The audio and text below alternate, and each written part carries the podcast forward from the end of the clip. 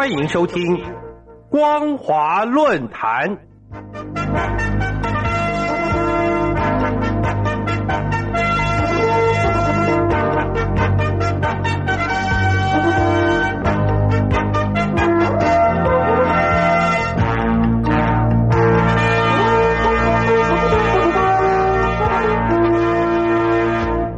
听众朋友，大家好，欢迎收听本节的光华论坛，我是艾格。今天要跟大家讨论的主题是高调公布美台交往准则，是拜登政府深化双边关系的重要讯号。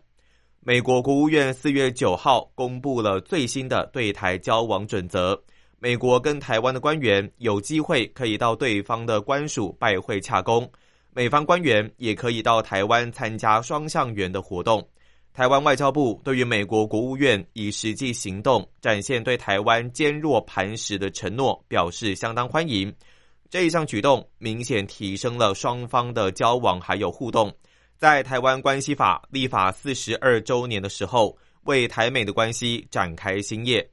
依照过去的做法，原本的内规文本只会在美国政府部门内部流通，不会对外公布。历史上显示，台美关系的交往程度一向是取决于美方。在川普政府时期，庞培欧担任国务卿时就可以看到，台美之间的交往一直在加深。原本的交往规则就是慢慢的在放宽，例如有越来越多公开的双边官员见面，这在二零一七年后的转变尤其明显。双方的关系解除限制，对于台美官员交流的合理化会有很大的帮助。对于台美讯息沟通的速度与彼此对台海相关的决策品质也会有好处。原本的内规文本不只限制台湾官员跟美方的交流，也给美方官员带来很多的不方便。以现在台美关系的深度还有广度，硬是加上这种高度人为的限制，不止跟不上现实。这个已经有四十年历史的内规，在现在也只会拖延，甚至是伤害台美关系的合理发展。简单来说，台湾对美国就是一个特别的存在。在台美关系上，虽然双方信仰共同的民主价值，但当台湾越来越民主化后，台美关系反而变得是更加复杂。会这样子复杂的原因，主要跟中共对台湾民主化的紧张态度有关，但也与原本的台美互动模式没有办法适应台湾民主化的速度有很高的关联性。一直以来，中共对台湾的民主化充满疑虑，不只担心民主化发展会使得台湾慢慢的脱离一中原则，还会凸显中共执政正当性的问题。中共刻意放大脱离一中原则的严重性，担心台湾民主化会导致台独势力的大幅提升，而使得台湾脱离一个中国。所以他们强调会对台湾采取强势的行动，是因为统独的问题。而统独问题的产生，是因为民主化导致先前被压制的声音有机会冒出头，加上民主化对于人民当家作主的认可。因此，台湾越民主，越可能脱离一中原则，越走向独立自主，越会改变台海过去美中台都维持的一中现状。现在的关键在于，美国政府从来没有公开过对台湾的交往准则全文。庞培欧在卸任前废除了台美交往规则。现在的布林肯主政下的国务院，在对台政策上，很大程度的。都是延续了庞培欧时期的做法。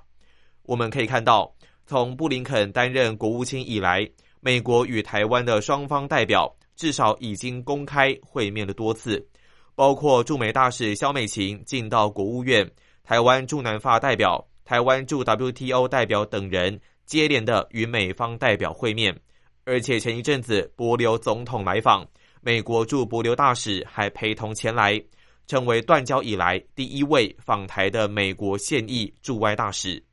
布林肯国务卿现在释出公开的讯号，等于是鼓励美国在全球的使馆都跟台湾多多接触，同时也鼓励所有的行政官员们可以和台湾的行政官员、外交官一起公开会面。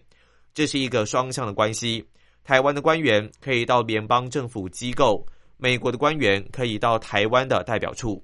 进一步来看，国务院提到这一次调整是根据《台湾保证法》，很明显的是以国会共识为主要的依据，这样可以在本来就有的有台基础上凝聚更多的共识。这绝对是一个非常正向，而且对台湾来说非常好的发展方向。大家都知道，《台湾保证法》直接提到，美国国务卿必须针对国务院的对台接触准则进行检讨，而且必须在法案通过后的一百八十天向参众两院报告检讨的状况。由于国会也会将检讨方向列入《台湾保证法》，因此不论是谁担任国务卿。都必须有义务向国会报告检讨的状况，还有执行情形。回归美台交往准则的本身，美国思考在行政措施上可以促进台美的关系，并一步一步的去除一些不必要的限制，让台美的关系可以在一个合理的机制上发展。对于拜登时代的台美关系发展，这个基本工作更会变得十分重要。以上就是本期的光华论坛，感谢您的收听，我是艾格，我们下次见。